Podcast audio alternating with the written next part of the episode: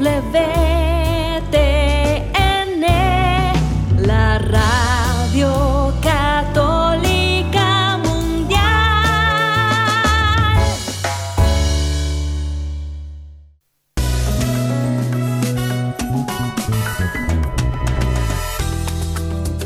fácil en este tiempo ser un hombre de verdad, pero es posible lograrlo de la mano de Dios. Hombres en Vivo, conducido por el equipo de varones del Centro de Alianza de Vida desde Mérida, Yucatán, México, para EWTN, Radio Católica Mundial. Comenzamos. Hombres de fe que con amor luchan día a día, siguiendo el plan de Dios, viviendo en oración, con su luz y condición forman familia, porque son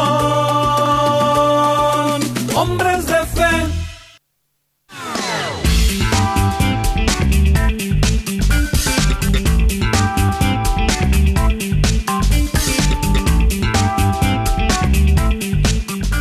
¿Qué tal amigos? Muy, muy buenas tardes. Bienvenidos a una emisión más de este su programa Hombres en Vivo.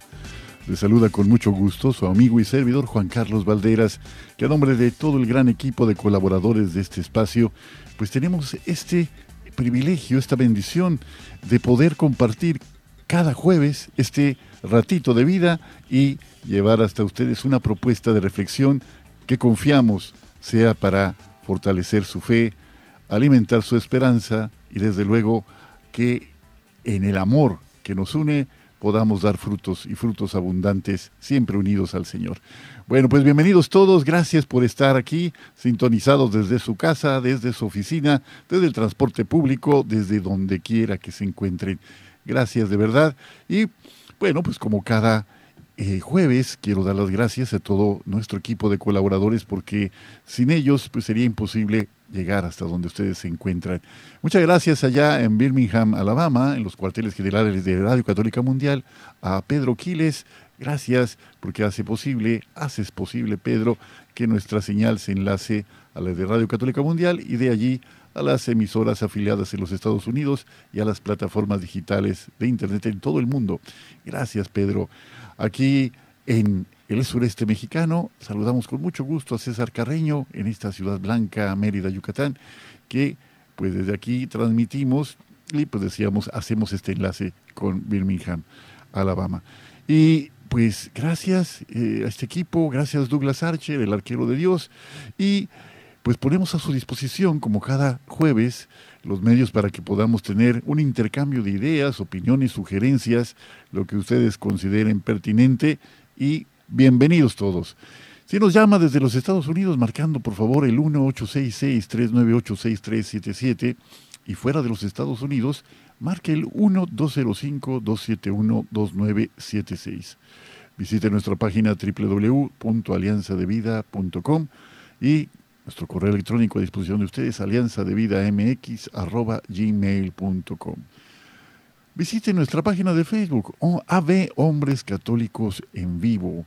Y pues ahí a disposición de ustedes el podcast de cada uno de los programas de cada jueves. Ahí está, lo puede encontrar en Hombres en Vivo, ahí en Spotify. Yo creo que hay los suficientes medios para que si también hay el deseo y la voluntad, pues podamos encontrarnos de manera actual en este tiempo real o en el tiempo diferido a través de todos estos medios.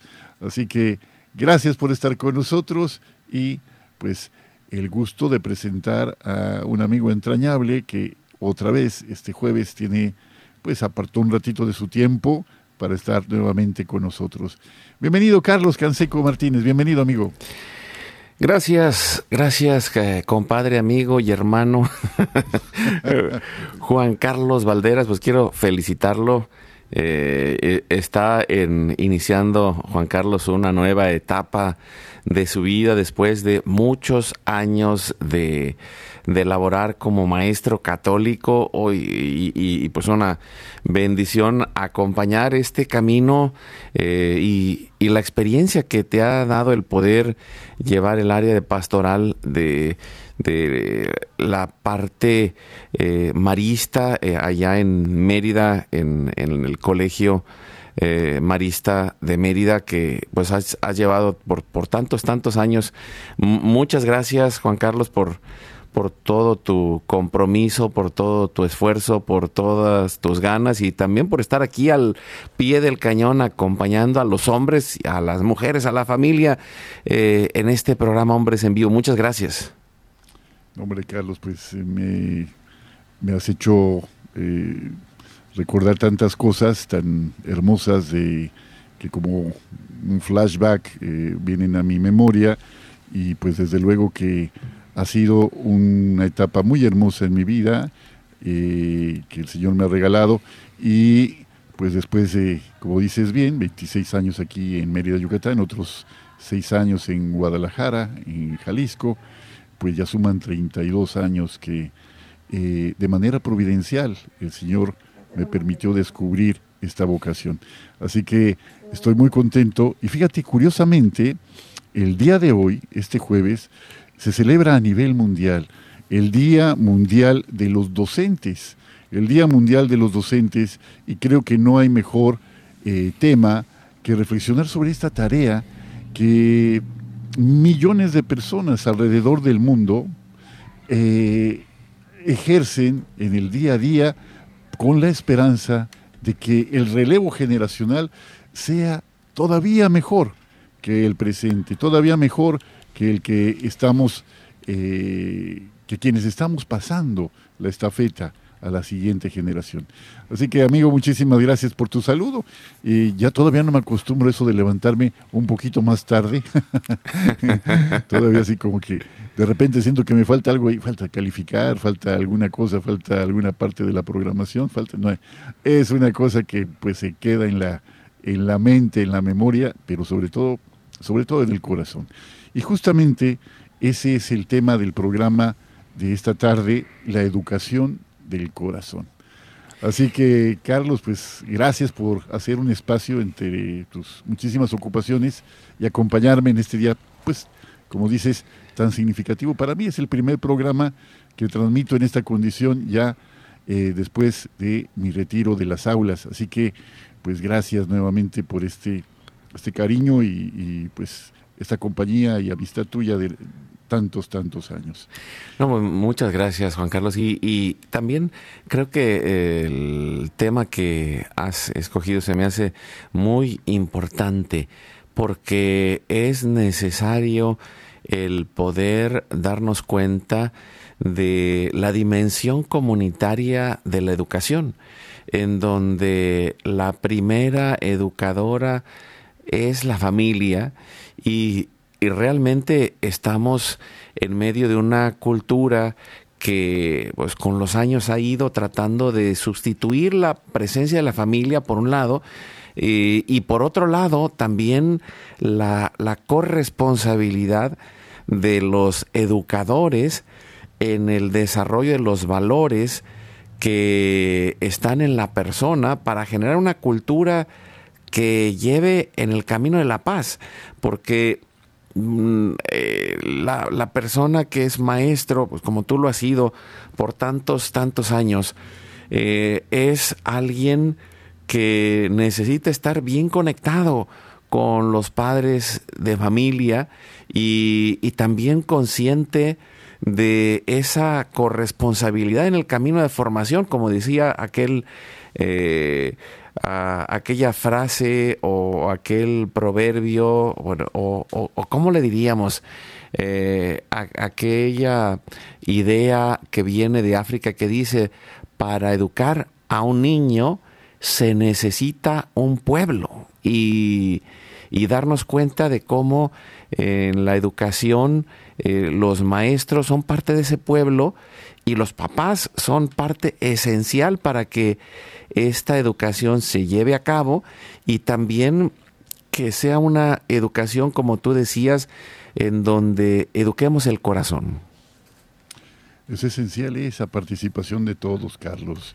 Estamos viendo eh, con mucha tristeza que el, acto de enseñar eh, se está convirtiendo en países no únicamente como, como México o Estados Unidos o países del hemisferio occidental, estamos viendo que se está convirtiendo como una especie de deporte de alto riesgo para quien enseña.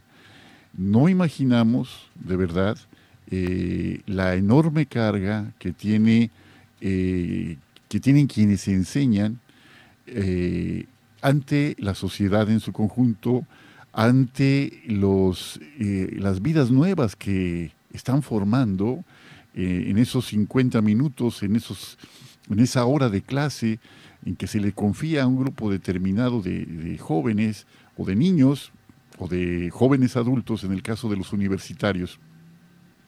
Y eh, las enormes, insisto, presiones a las que se le somete para poder eh, hacer frente a las necesidades de, estos educandos que cada vez son más, más eh, diversas.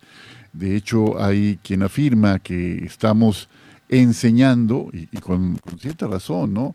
que los planes de estudio están diseñados para eh, transmitir conocimientos que los alumnos del futuro ya tal vez no requieran. Es decir, cuando ellos egresen de las aulas, las necesidades serán otras, ¿no?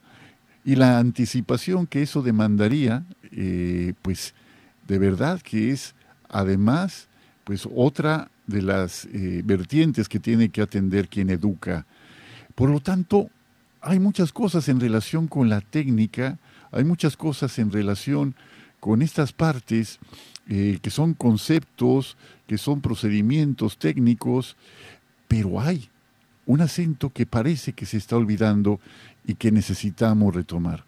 La enseñanza de las actitudes verdaderamente humanas. Esta parte es algo que el docente actual tiene que tener a la vista, sea cual sea la materia que imparta. Fíjate ya, eh, Jacques Delors, eh, que fue eh, presidente de la UNESCO durante, hace tiempo, hace ya bastante tiempo, decía que había cuatro pilares en la educación, cuatro pilares que no podemos dejar de lado. Y decía, eh, tenemos que centrar nuestra atención en lo siguiente, aprender a conocer, aprender a conocer. El estudiante poco a poco debe ser un autodidacta, y no porque deba prescindirse de la figura del maestro, no, sino porque el campo y los conocimientos son tan vastos que lo que pudiera transmitirse en una clase o en un curso entero es insuficiente ante lo muchísimo que hay de, información ah, sobre la materia que uno, uno pudiera escoger, la que fuere.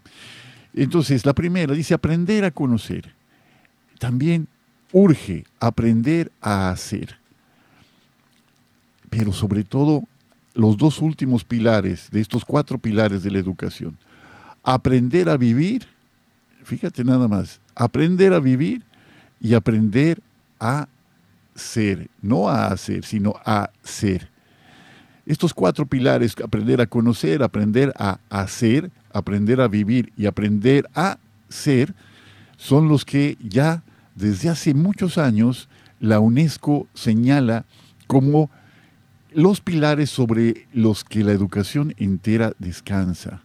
Fíjate nada más, Carlos. Y muchas veces nos centramos en los conocimientos técnicos como si fuera lo único que importa. Y no es así. ¿no? Estamos lejos de eh, tener un panorama que eh, debemos tener más bien presente siempre, en primera instancia, que la educación del corazón es la meta de cualquier educador, imparta la materia que imparta. Y desde luego, los contenidos propios de su programa didáctico, pero no olvidar que estas actitudes que el educador moldea ante sus alumnos necesariamente van a penetrar en su corazón de una forma o de otra. Es un reto enorme, Carlos. Sí, y, creo que esto que mencionas es algo primero necesario de escuchar Segundo, necesario de meditar como papás, como abuelos o como maestros, porque creo que en el fondo eh, esto que mencionas lo, ha ido eh, diciendo eh, la cultura en general a lo largo del tiempo, pero parece que intencionalmente pues se va borrando de nuestras conciencias, porque al final de cuentas, ah, desde la fe cristiana, desde la vida católica, esto es la esencia del hogar de Nazaret. Esto es la esencia de la vida de formación de una familia. Y, que al final eh, va transformándose en lo que estamos llamados a hacer, en lo que estamos llamados a vivir. Y también eh, lo, nosotros lo hemos redescubierto de alguna manera en estos últimos años que venimos a Estados Unidos y tuvimos la necesidad de empezar a conocer acerca del homeschooling, de la educación en casa, eh, y, el homeschooling se basa mucho en este eh, acompañamiento para desarrollar esa capacidad autodidacta, pero también en el centro, eh, poniendo en el centro a la persona. Eh, descubriendo cómo cada uno de los hijos, como dice el dicho, viene con la torta bajo el brazo. y, podríamos decirlo en el, en el sentido del aprendizaje, que cada uno tiene sus dones, sus talentos, sus, eh, su carácter, sus posibilidades, sus eh, oportunidades de desarrollo y como papás necesitamos acompañar esos procesos consciente y decididamente y también eh, ser parte del camino en el cual un maestro sea consciente de que, de que el muchacho no está solo, de que necesitamos hacer equipo, de que necesitamos compartir los valores, de que necesitamos compartir eh, la conciencia y la visión de futuro que estamos desarrollando. Y, más allá de, pensar de manera rígida, porque bueno, es que así está eh, hecho este programa de formación, pero como no nos hemos dado cuenta de cuáles son las necesidades del alumno, no hemos visto las necesidades de ese hijo, de esa hija, los dones, los talentos, las capacidades, pues simplemente nos vamos desviando y generamos una ah, profunda frustración y, vamos generando, en lugar de, de, desarrollar ese amor por el conocimiento, vamos generando una profunda frustración en el alumno, en el hijo, en, la, en aquel que está aprendiendo, porque no puede eh, descubrir el bien que recibe y no puede saborearlo y no puede convertirse y transformarse a través de este conocimiento, Juan Carlos. Sí, precisamente una de las tareas de la educación, si no, si es que la más importante, es la transformación de la persona. Hay una frase que, que, me, que me parece muy retadora muy retadora, pero muy reveladora también, que dice, somos lo que la educación ha hecho de nosotros. Somos lo que la educación ha hecho de nosotros y esta tarea es, eh, se vincula eh, precisamente nuevamente con el hecho de que tenemos que poner al ser antes del hacer. Tú me llegaste a compartir ya hace mucho tiempo esta frase de Kobe, ¿no? Decía, para tener hay que hacer, pero para hacer primero hay que ser. Entonces, eh, a veces parece que tenemos, que ponemos los, eh, la carreta delante de los caballos, así, y es imposible que así funcionen las cosas, ¿no? Tenemos que darle a cada una de nuestras, eh, nuestros valores el lugar que le corresponda para que podamos verdaderamente ir como una sociedad que va adelante, va hacia adelante y no involuciona, no, no, va hacia atrás. ¿no? Es por eso que la educación es tan importante. Fíjate, algo que encontré y que me gustó mucho, este, mm, mm, algunas frasecitas que creo que vienen al caso. y las comparto con ustedes amigos que nos escuchan. Dice una de ellas, la enseñanza que deja huella no es la que se hace de cabeza a cabeza, sino de corazón a corazón. Nuevamente la importancia de el modelado de actitudes, el ejemplo, eh, pues el pensar antes de fustigar a alguien con nuestras palabras o de eh, pues ser excesivamente rígidos y con esto anular la opinión de los demás y todavía más sobre aquellos que se están formando. Tenemos que ser muy delicados con estas vidas, insisto, que están apenas floreciendo entre eh, la infancia primero, desde el jardín de niños hasta muy particularmente eh, el primero o segundo año de la preparatoria, ¿no? del bachillerato. Eh, ya diría yo que el camino en adelante, como que ya el joven, la joven, ya ha tomado, ya ha brevado lo necesario para ir hacia donde ha encontrado sentido en su vida. esta otra frase, lo que se les dé a los niños, los niños darán a la sociedad. qué fuerte esto. No podemos entonces dejar que la educación sea un complemento, sino que sea efectivamente lo más importante que brindemos a, las nuevas generaciones. La educación no es preparación para la vida, la educación es la vida en sí misma. Qué, qué, qué impactante, Carlos. ¿Alguna cosa que tú recuerdes que te haya impactado sobre la educación? Tú eres un apasionado del aprender, me consta que siempre estás aprendiendo y pues tienes un montón de siempre de lecturas pendientes que van vas cubriendo poco a poco una después de otra no eh, ese amor por aprender desde luego que lo aprendiste de alguien no cómo fue ese proceso amigo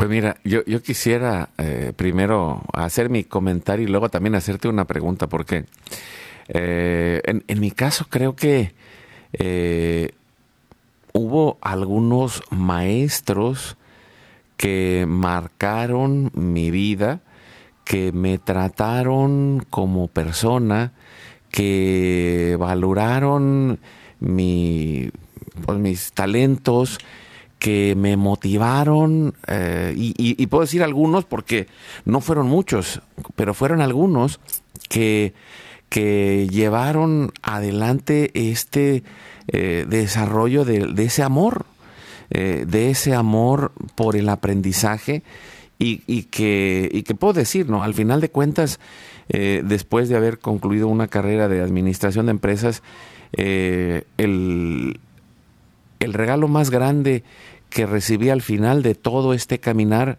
fue el deseo de aprender. Eh, fue eh, en, la culminación de mi eh, formación académica en la universidad el realizar un, una tesis que, para muchos es muy pesado, pero para mí fue como ese entrar en el camino de la investigación y después la parte profesional me llevó a, a ser alguien que buscar estar analizando, que buscar, buscar estar leyendo, que buscar estar aprendiendo. Y, creo que a eh, estos maestros que recuerdo bien, eh, eh, mi maestra de tercer grado, mi maestra de secundaria, que, que me enseñaba matemáticas, la directora de la carrera de administración también, que, fue, fue tan mm, importante para motivarme a, concluir, pero eh, yo, yo pienso que, eh, y, quisiera pues, hacer la pregunta, hacerte a ti la pregunta, ¿no? Eh, que, que, nos pudieras compartir algunos de los frutos que tú has visto a través de lo que tus alumnos te dijeron después de tantos años de acompañarlos como maestro católico pues eh, verdaderamente son cosas que pues, tocan mucho mi corazón, de verdad. Y después de esta pausa, con mucho gusto, vamos compartiendo algunas. Estamos en Hombres en Vivo, siga con nosotros.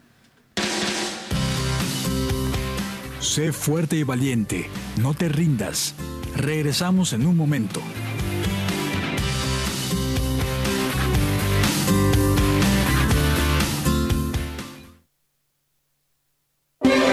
Si quieres conocer más acerca de nuestra labor, llámanos al Centro Alianza de Vida en Estados Unidos al 682-772-1958.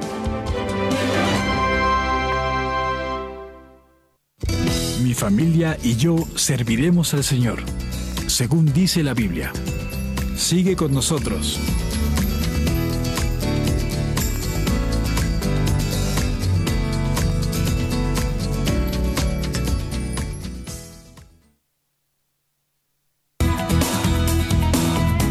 Gracias por seguir con nosotros en tu programa Hombres en Vivo.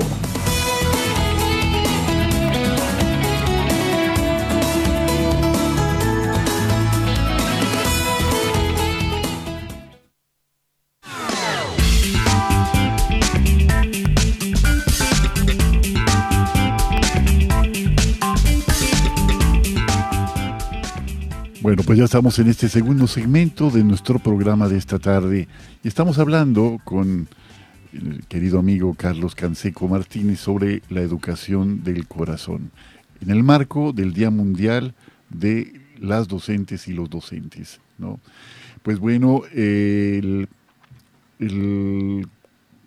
cuestionamiento que me hacías amigo antes de la, de la pausa era pues algunos frutos que alcanzaba a vislumbrar eh, ahora que pues estoy ya eh, en un ámbito diferente al de las aulas, ¿no?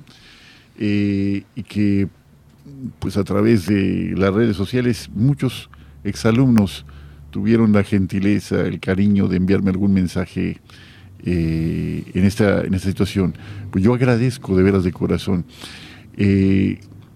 fíjate, Carlos, que mayormente mi mi tarea se desempeñó en secundaria. En secundaria, aunque tuve algunos años en preparatoria también. Pero lo que te puedo decir es que, primero, para los maestros que nos estén escuchando, no es cierto que tengamos un desempeño lineal y que ganemos todas las batallas. No, eso, eso no es cierto, ¿no? Hay, hay ocasiones en las que eh, la carga de trabajo eh, es tanta que uno llega cansado al aula, ¿no? Y verdaderamente uno necesita la asistencia del Espíritu Santo para poder desempeñarse en esa, en esa tarea. Eh, hay momentos en que pues el ánimo no está, no está para, para, lo, para prestar la mejor cara, ¿no? Pero sin embargo, esa, esa gracia de, Dios, esa gracia de Estado, ¿no? que yo podría decir, eh, nos asiste a todos de una manera muy especial. Eh, en lo que hacemos, en lo que somos, pues se hace presente también en, quien enseña cuando pide esa gracia de Dios. Y yo he experimentado, pues que Él ha estado con, conmigo, ¿no? Hay ocasiones, y de veras pues, ha habido en, mi caminar grupos con los que tal vez no logré esa, esa este, eh, identificación que un maestro quisiera lograr con cada uno de sus grupos y con cada uno de sus alumnos. No, eh, esa es una realidad, ¿no? Pero creo que al final del camino puedo ver que los muchachos al final descubrieron ya después de pasado el tiempo, quiénes, fue, eran a los 13, a los 14, a los 15, a los 16, a los 17 años. Y finalmente redimensionaron aquella propuesta que les hacíamos en un momento diferente de su vida en el que todavía se estaban formando. ¿no? Entonces, eh, para el maestro, maestro no va a haber, la, la realidad, no va a haber durante el ejercicio de, de, la docencia los frutos. No los vamos a ver, pero confiemos en que lo que sembremos, si hemos sembrado esto con amor, y a veces un amor que exige, un amor que, que no se puede quedar definitivamente en carontoñas ni nada más en, en, cosas bonitas, sino el amor verdadero es exigente. Tenemos que ser exigentes, pero tenemos que evitar la rigidez, que también tengo que admitirlo, en diferentes épocas de mi vida y en diferentes grupos, también fui rígido, ¿no? O sea, no, no todo fue miel sobre hojuelas, sería mentira, pero yo creo que en este momento del camino puedo agradecerle al Señor profundamente que Él ha caminado siempre conmigo, amigo.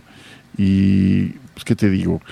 Eh, más que repetir alguna frase, yo lo que creo es que cada uno de nosotros, mirando hacia atrás, puede retomar o reconstruir una parte de su historia y darle un significado diferente. Muchas gracias por esta pregunta que, me ha hecho reflexionar. Y, creo que eh, esto que dices es, es importante porque eh, tiene que ver con el título del programa, que es educar eh, desde el corazón. Y, yo creo que, bueno, como, dice el dicho, honor a quien honor merece, yo creo que eh, has tenido una, un impacto eh, muy positivo, constructivo, lleno de fe, de esperanza y, de mucho amor en, en, todos tus alumnos a lo largo de los años. Y, pues yo conozco los frutos, lo hemos visto a lo largo de, del tiempo eh, con, los padres de familia, con la gente que, te ha conocido, con tus exalumnos.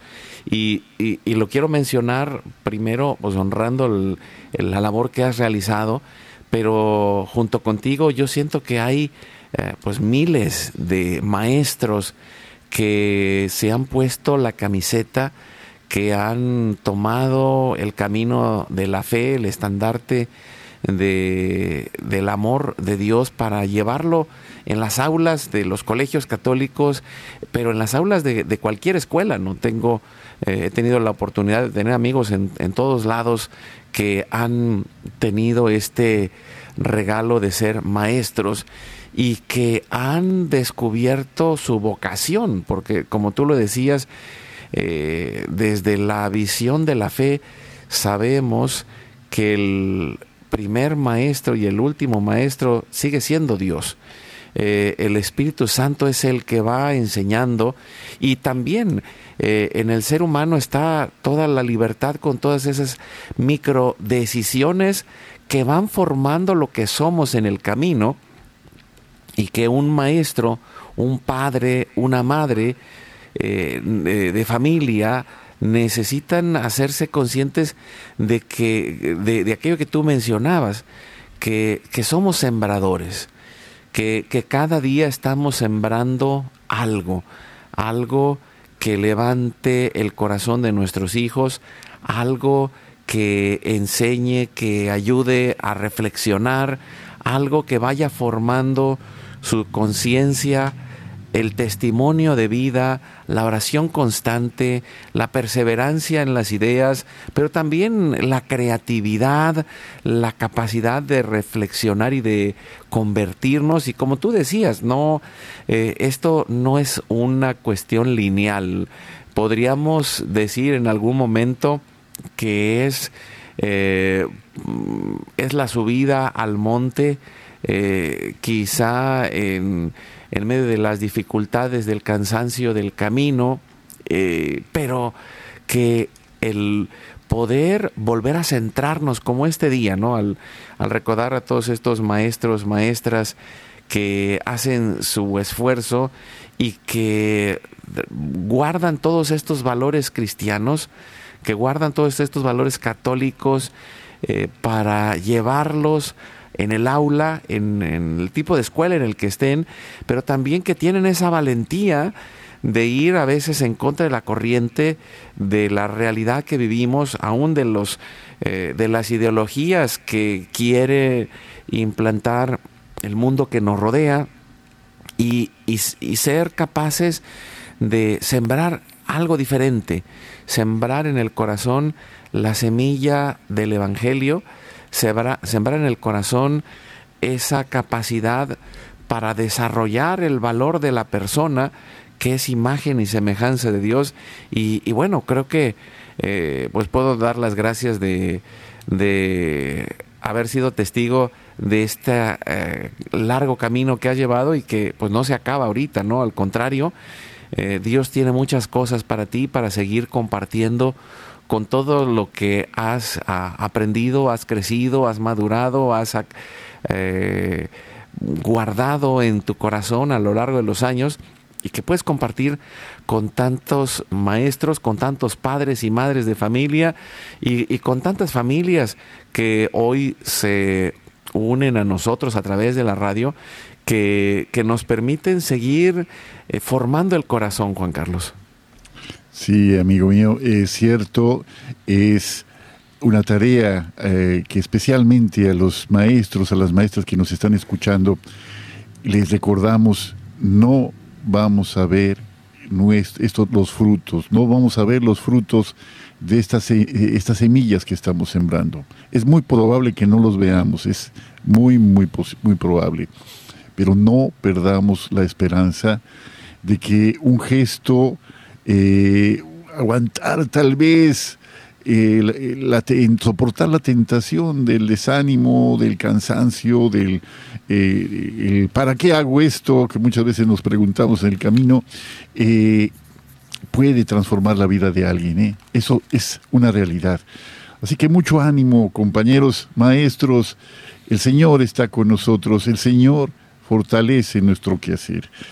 Fíjate que la parte que nosotros nos toca poner, Carlos, pues este es la que estamos conscientes de que se necesita.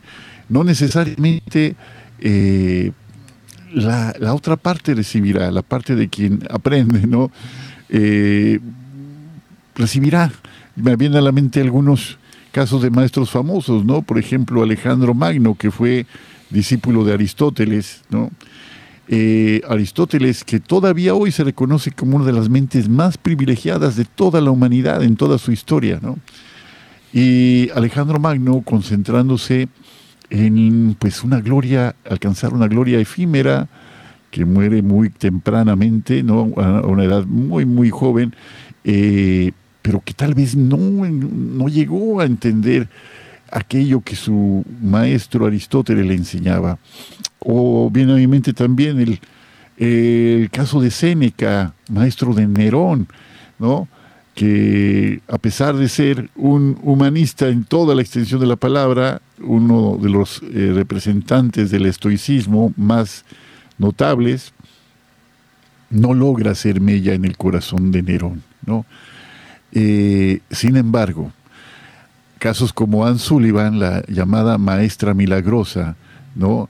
Aquella maestra de Helen Keller, aquella niña eh, que era ciega, era muda, eh, era muda por su sordera, ¿no? no podía reproducir sonidos porque no escuchaba sonidos, y aquella joven que también padecía y era legalmente ciega por su incapacidad visual, Anne Sullivan, su maestra, le llegó a modelar un amor por la vida, una entereza tremenda que le acompañó. La única alumna en toda la vida de Anne Sullivan fue Helen Keller.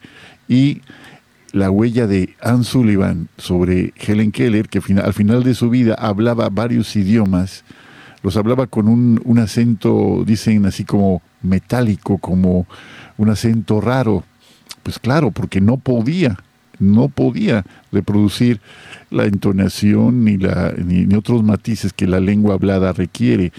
Pero todo esto que su maestra, esta maestra milagrosa, esta joven que le acompañó toda su vida, Anne Sullivan le fue forjando, pues le marcó, ¿no? Y también me acuerdo mucho, ahora que mencionabas tú a tus maestros, Carlos, me acuerdo mucho de un maestro en segundo de secundaria, cuando yo cursé segundo de secundaria, un maestro de matemáticas, fíjate, era un maestro, el maestro Martín, que, maestro excelente, excelente, ¿no? Uno de los maestros que recuerdo con más cariño en mi vida. Era un maestro severo, tengo que decirlo, un maestro muy exigente, eh, pero un maestro con el que finalmente llegué a tener amor por las matemáticas. O sea, no, no creas que me, ustedes amigos que me escuchan, no, no crean que soy un experto en matemáticas, que no lo soy, ¿no? Pero fíjense ustedes, eh, cuando yo estaba en primaria, algo de las cosas que me costaba más trabajo era la clase de aritmética. Era para mí como un enigma, ¿no? Algunas cosas.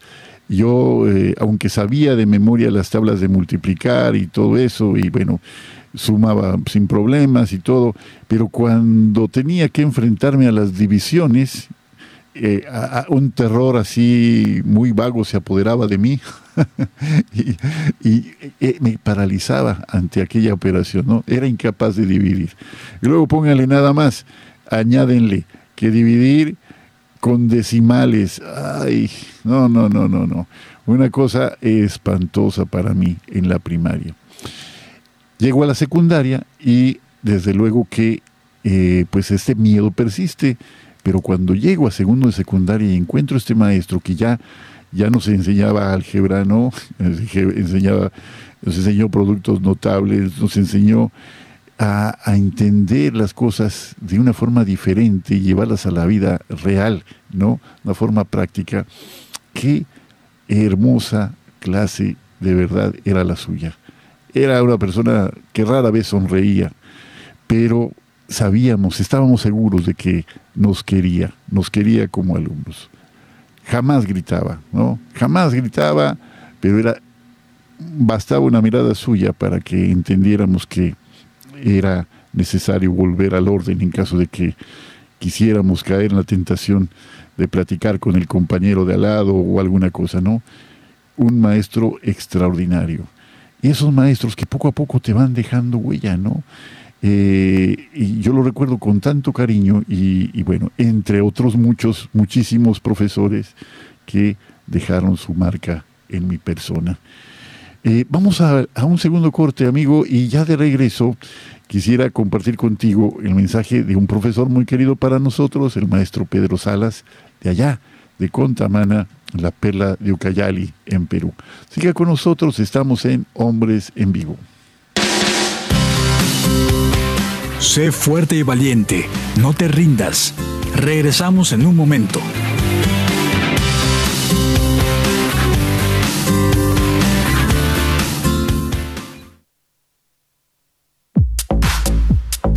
Llámanos desde Estados Unidos al 1-866-398-6377 y desde cualquier parte del mundo al 1-205-271-2976.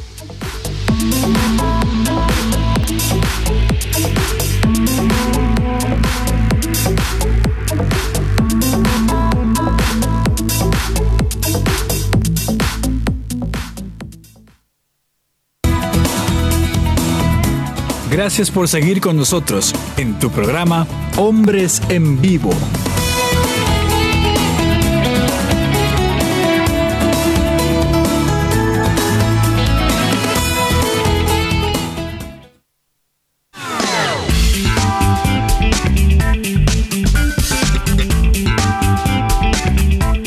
Bueno, pues llegamos a la parte final de nuestro programa de este jueves. Está aquí acompañándonos nuestro querido amigo Carlos Canseco Martínez. Cuando ustedes escuchan el tema de, este programa al principio, pues no es otro, la, eh, no es otra, eh, sino la voz de, Carlos quien lleva esta música, lleva la, llevas la música por dentro, amigo. Bueno, espero que salga, si no, no se oye. no, si se oye, si se oye, se oye muy bonito, ¿no? no, pues gracias, gracias, gracias a Dios. Y, también, ¿no? Qué, qué alegría de, poder eh, tocar el corazón. Eh, todos hemos tenido quizá la oportunidad, y si no la hemos tenido, creo que hay que buscarla, ¿no? Eh, como padres, como madres, como maestros ¿Cómo conectamos con el corazón para llevar a aquel que aprende eh, en este camino, como tú mencionabas, ¿no? Eh, hay maestros eh, espectaculares y, cada uno de nosotros tiene la oportunidad de, de, acompañar, de formar y de aprender para hacerlo, ¿no? Qué, qué importante es tener esa esperanza todavía, porque hay quien, quien piensa, bueno, los jóvenes han perdido la esperanza. No, la esperanza la perdimos quienes dejamos que el amor se acabe. ¿Por qué? Porque quien sigue amando sigue enseñando y quien sigue enseñando va a sembrar y verá el fruto en el camino de la vida, ¿no? Sí, amigo mío. Ahora yo pregunto, ¿el amor se acaba? El amor se acaba, como decía José José. Yo creo que... bueno, no, no yo, yo, no lo creo, más bien es la, la decisión y la esperanza, ¿no? Eso. A veces como que lo tenemos un poquito percudida la esperanza, ¿no? Como que necesita una buena blanqueada, necesita volver a retomarse y entender que una vida sin esperanza es una vida vivida en lo más sombrío, ¿no? De, un rinconcito de, de la zozobra. Pero ánimo, el Señor está con nosotros. Y voy a leer eh, este mensajito del maestro Pedro Salas, que con tanto cariño semana a semana nos comparte. Dice de esta forma, muy bendecidas tardes, hermanos de hombres en vivo, les saludamos humildemente desde la ciudad de Contamana. Queremos decirles que el día de ayer la ciudad de Contamana se vistió de gala para celebrar el día de su santo patrono, San Francisco de Asís. Cabe señalar que nuestra ciudad fue fundada por los misioneros franciscanos en 1807, 14 años antes de la proclamación de la independencia de Perú por el reconocido militar argentino José de San Martín y Matorras. Les agradecemos por hacer que nuestra vida familiar sea feliz gracias a los excelentes temas que abordan. Que nuestro Padre Todopoderoso les bendiga siempre, a vuestras familias y a todos los moradores de nuestra casa común. Hasta pronto. Pues qué hermoso mensaje de cada, de cada jueves, eh, maestro Pedro. Mil gracias y ojalá que pronto te tengamos nuevamente aquí, nuevamente como invitado, platicándonos de cómo va, cómo van creciendo tus alumnos allá en Contamana, la perla de Lucayali. Gracias por tu mensaje. Bueno, eh, Carlos, eh, pues nada más como para ponerle un poquito de memoria Fíjate que recordar es traer, la palabra recordar es traer al corazón. Y me acuerdo mucho de algunas películas que a lo mejor eh, encienden o han encendido en nuestro corazón ese, ese deseo de salir de nosotros mismos para compartir con los demás lo que hemos recibido. Y la tarea del maestro es precisamente esa. A propósito, aprendí a dividir, ¿eh? que no lo aclaré en mi intervención anterior. Eh, no sé si te acuerdas tú de. Hay, hay películas hermosísimas ¿no? que hablan esta tarea de, enseñar. Hay una, por ejemplo, que creo que recordamos de una manera especial, una película viejita, se llama Al Maestro con Cariño, con Sidney Poitier. No sé si te acuerdas, ¿te tocó verla, amigo?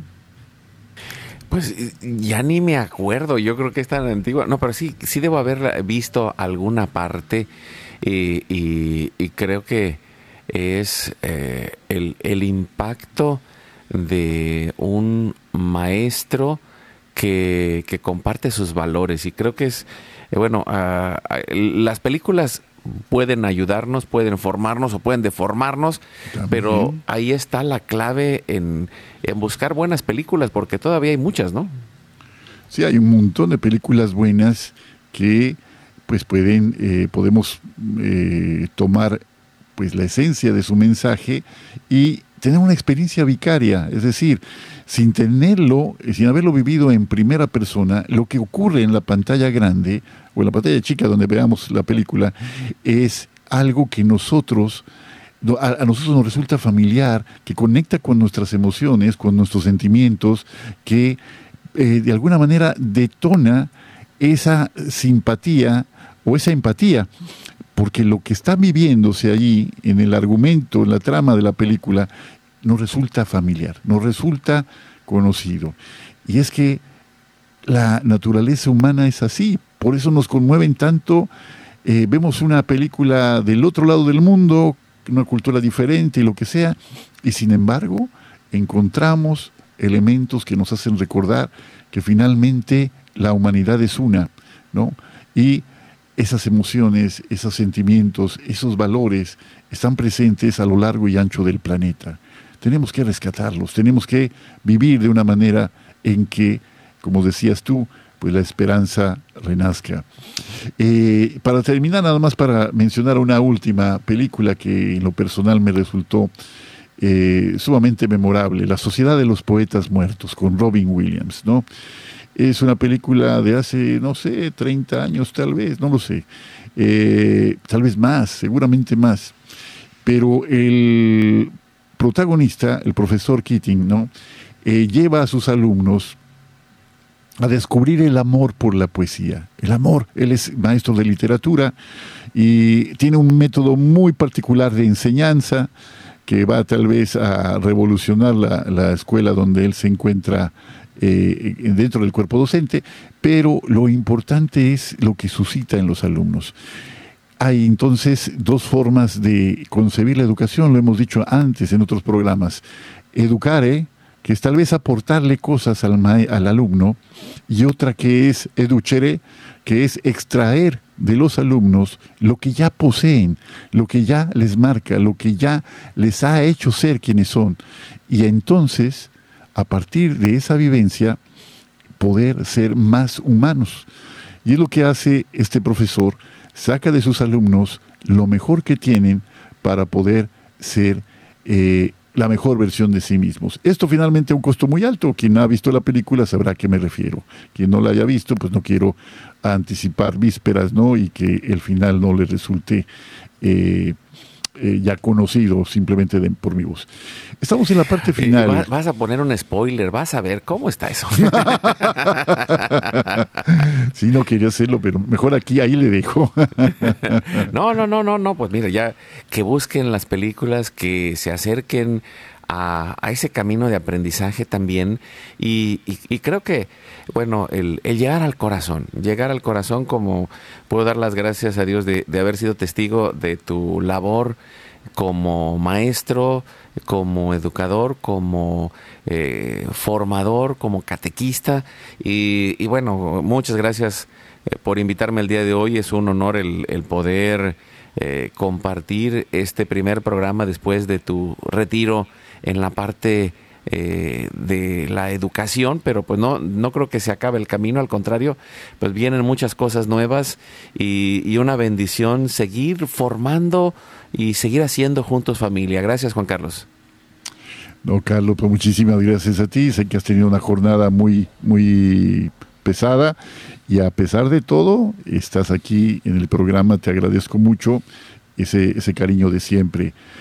Para terminar, yo quisiera mencionar eh, la preocupación del Papa Francisco sobre la educación y esta preocupación eh, expresada de una manera muy precisa en esta convocatoria que hace para unirnos a un pacto educativo global y que este pacto educativo nos ayude a retomar la bondad de la educación como la herramienta privilegiada para la transformación de el corazón de los niños, ¿no?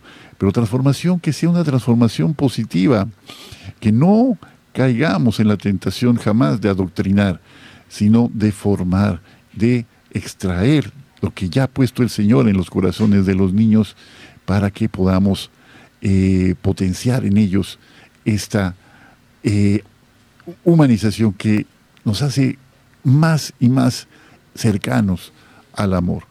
Eh, decía el Papa Francisco, como mencionabas tú antes, Carlos, la necesidad de poner a la persona en el centro, la necesidad de escuchar, la urgencia de escuchar la voz de los niños y de las niñas, la educación de las niñas y de los jóvenes como una tarea preponderante de la sociedad actual.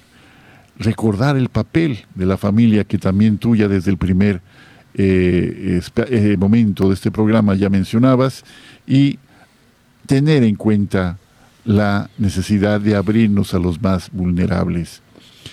Eh, todo esto justamente debe crear en nosotros esta conciencia que nos lleve a salvaguardar y a cultivar nuestra, nuestro cariño, nuestra pasión por la casa común, ¿no?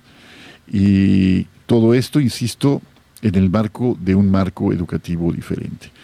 Pues Carlos, amigos, mil gracias por acompañarnos nuevamente.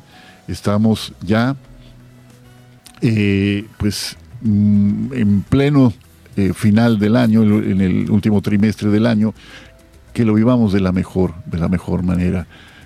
Adelante, Carlos. Pues muchas gracias, a Juan Carlos, gracias amigos y sigamos adelante construyendo, educando y sembrando. Gracias. Y amigos, no se nos olvide, hagamos la prueba y veremos qué bueno es el Señor. A nombre de todo el equipo de colaboradores, se despide su amigo y servidor, Juan Carlos Valderas. Hasta pronto.